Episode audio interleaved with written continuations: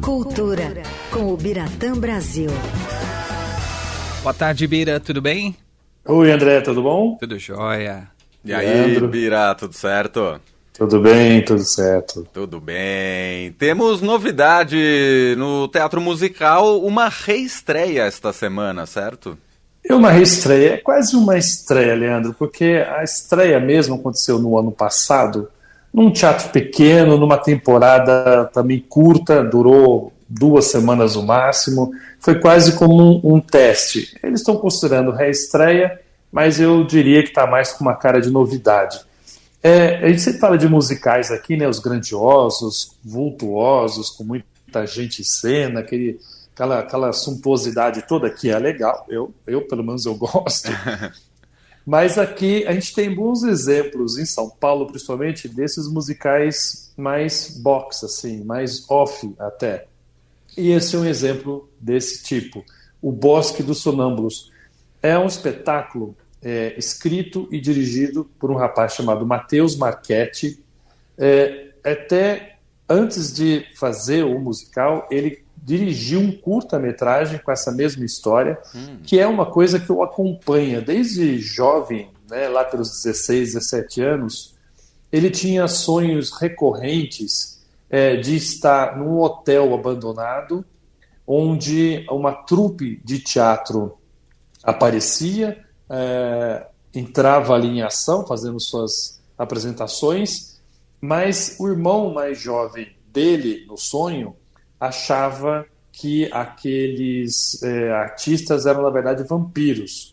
Então, essa história meio gótica, meio macabra, meio fantasiosa mesmo, o acompanhou, ele fez um curta alguns anos atrás, ia transformar isso num longa, mas claro, no Brasil o cinema é cada vez mais difícil, ele percebeu que era mais fácil e mais prático transformar isso num musical. E é o que ele fez. Então, o Bosque dos Sonâmbulos conta a história de dois irmãos é, que, com a família, vão passar o feriado ou férias num hotel que sempre vão, é, sempre estão lá passando esse, essas temporadas, e aparece um grupo de teatro, misteriosa companhia de, de, de ópera, é, que vai ali se apresentar, mas o irmão mais novo, é, o Oliver, acha que ali são vampiros e que o irmão mais velho, o Thomas, está correndo algum perigo. E daí surge toda essa, essa movimentação, essa coisa bem de sonhos mesmo. Você chega uma hora que não sabe o que é a realidade, o que é a imaginação do garoto, até tem um final surpresa que, claro, eu não vou contar. Por favor. É, mas olha, é bem interessante. A, as músicas foram criadas por um rapaz chamado Vitor Mascarenhas. É, hoje ele está na Alemanha, cantor de ópera na Alemanha, parece estar fazendo um sucesso bem razoável lá, me disseram. É, então ele não está nem acompanhando aqui. Ele tem uma coisa bem interessante, que as músicas é, variam muito de gênero, assim, vão do folk para ópera, por exemplo. Uau. E isso, a, a, a, mudança de ritmo também ajuda a condicionar a, a mudança da intenção da cena. É mais comédia, ela é mais macabra, mais terror. É, ficou uma, uma, uma, uma proposta bem interessante. O Matheus, conversando com ele, ele falou que ele se eh, inspirou muito em filmes de vampiros lá dos anos 60, 70, mas também de clássicos. Por exemplo, A Dança dos Vampiros, o filme do Roman Polanski. Clássico, clássico. Classicão, que é uma comédia né, bem interessante, que tem, tem um tanto ali de terror, mas ela é muito engraçada. É, Os Contos de Hoffman, que é um, é um belíssimo filme do, do Michael Powell e do Emmerich Pressburger, filme lá dos anos 50. É, e até Escravas do Desejo, que é aqueles filmes mais excêntricos, né, com realmente terror mais, mais gótico. Mas ele diz que é, a referência mais forte desses personagens que tem navegando no sonho, Federico Fellini, basicamente, né, Uhum. e especialmente Julieta dos Espíritos, que realmente é um dos filmes que mais trata, o próprio título já diz, né, Julieta dos Espíritos tem muito essa relação com o que você está vendo, se é ou não a realidade. Então, essa brincadeira é, de ficção e de realidade é que move bem esse, esse musical. Eu, eu assisti no ano passado, nessa primeira temporada, eles estavam num teatro pequenininho, ali no centro da cidade, lá na Teodoro Baima, e agora estão num teatro um pouco maior, né, o Virada Lata, que fica aqui no Sumaré, a Rua Pinagés, uhum. é, já cabem mais pessoas, são 100 lugares. Então é muito interessante. E eles, você, quando vai assistir, não vai, não vai ficar sentado ali na plateia hum. tradicional. Eles estão é, ocupando a parte de trás. Esse teatro é muito interessante.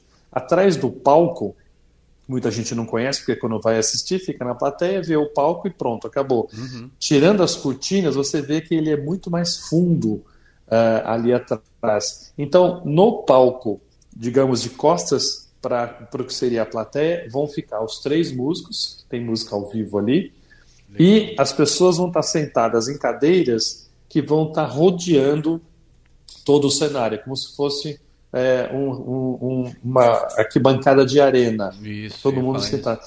E você participa muito mais, você está muito mais diretamente ligado lá. Ontem eu assisti um ensaio e num ataque de vampiro lá quase sobrou para minha jugular. Pô, Escolhi um, um, lugar muito na frente. É interessante é, é, essa nova disposição da plateia. E aí eu me lembrei quando você estava falando com a gente sobre o Homem da Máscara de Ferro, que está em cartaz no 033 Rooftop, que você fica ali no meio. É o Homem da Máscara de Ferro, né? Que você fica ali no Isso, meio do, do, do, do, espetáculo. Uh, as montagens estão buscando, talvez, inovar um pouco no ponto de vista do público, né? Você tem razão, né? Você vê é, essa, vamos dizer, não condenando, mas essa passividade, você entrar, sentar, assistir uma peça sentadinho, acabou, você vai embora, é ótimo, tem que ser assim, continua sendo assim. Mas até para buscar o público mais jovem, é, esse, essa experiência mais imersiva é, tem dado muito certo. Geralmente é o público jovem que vai mais. Então no Iron você tem as duas opções. Você assiste sentadinho ali na arquibancada, como se fosse uma plateia de teatro normal, uhum. ou você paga até mais barato e assiste no meio, em pé, ali no meio do, do, do, do onde acontece tudo. É, inclusive os atores te convidam para empurrar o cenário uma hora lá para ajudar a cena a acontecer. E assim, você às vezes está do lado do ator, mas literalmente do lado do ator vendo a cena acontecer. Em outros momentos ela está de um outro lado que você não está tão próximo, mas você consegue circular pela, pela, pelo espetáculo e que hoje em dia é super favorável para o conceito de muita gente, você pode fazer fotos, você pode filmar, você pode fazer o diabo. Então, não é o caso aqui, aqui você vai estar sentado, uhum. mas de uma maneira muito próxima, para deixar realmente a, a, sensação daquela, daquele incômodo até, tem horas que tem é, pintadas assim, parecem pesadelos mesmo, sabe, que, uhum. o, que o menino está passando. E, como eu falei, no final tem ali um, um twist que é muito interessante para acabar. Então é uma peça bem interessante, curtinha, uma hora e meia, não dói muito. Se você gostar, dá saudade, se não gostar, acaba logo também. E musicalmente é, uma, é um espetáculo que, que te prende. Te pergunto porque, assim, nos musicais grandiosos, suntuosos, que, como você tinha dito, são grandes bandas. Imagino que nesse caso seja uma banda muito mais reduzida, né? Olha, não, não diria nem que seria a banda, Leandro. Tem um violoncelo, é, tem o rapaz que alterna violão e guitarra e tem o piano. São três instrumentos, ou quatro, se contar duas. Pra, são três músicos uhum. que alternam ali em quatro. Mas dão conta do recado, porque, como é algo que tem que ser intimista, é, você não pode ter muitos instrumentos, senão eu acho que não cria um contraste, não, não combina bem, né? uma suntuosidade com uma história muito intimista. Uhum. E sempre se passa de noite, aquela coisa, né, o próprio título né, já fala Bosque dos Sonâmbulos, então Ótimo é algo título. Que, é, que acontece de noite, então tem que criar um pouco essa sensação de tensão até, e especialmente o violoncelo tem uns acordes muito bonitos, eu não sou grande entendedor de música como o André é, mas pro, pro paladar do ouvido, se é que existe isso, é muito gostoso de ouvir, tem uma sonoridade muito bonita. E as letras, claro, como todo musical, ajuda a contar a história. Eu, eu gostei muito. Eu tinha gostado da primeira versão, da primeira temporada, vamos dizer assim, uhum. e agora eu vi que o Matheus mexeu em algumas coisas, mudou é, um pouco uh, o elenco também. tem um jovem que é muito, me surpreendeu muito, um menino chamado Joe Black. Ele faz um dos personagens principais. Ele tem uma voz maravilhosa. É, é um dos primeiros musicais que ele está fazendo agora, um jovem garoto. Ele fez aqui uns espetáculos é, mais, mais cantoria mesmo e menos interpretação.